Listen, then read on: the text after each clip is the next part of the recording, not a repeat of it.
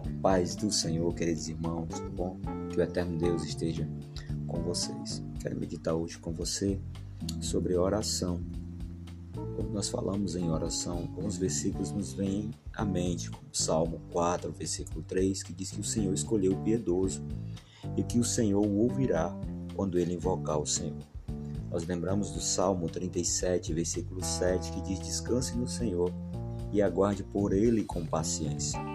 Não se aborreça com o sucesso dos ímpios, dos outros, nem com aqueles que maquinam mal com os homens que não temem a Deus. Salmo 65, versículo 2 vai dizer: Ó tu que ouves a oração, a ti virão todos os homens. Nós sabemos que a oração é uma das principais formas de nós desenvolvermos nossa intimidade com Deus a oração de um homem, de uma mulher que se coloca como justo, que busca a presença de Deus em clamor, em jejum, pedindo a Deus, ela é poderosa, ela é eficaz.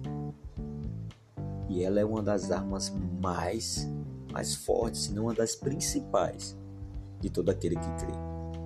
E eu e você podemos ser felizes, porque Deus sempre ouve a oração daqueles que se aproximam dele com humildade. Então, pastor, o que é mais importante em uma oração?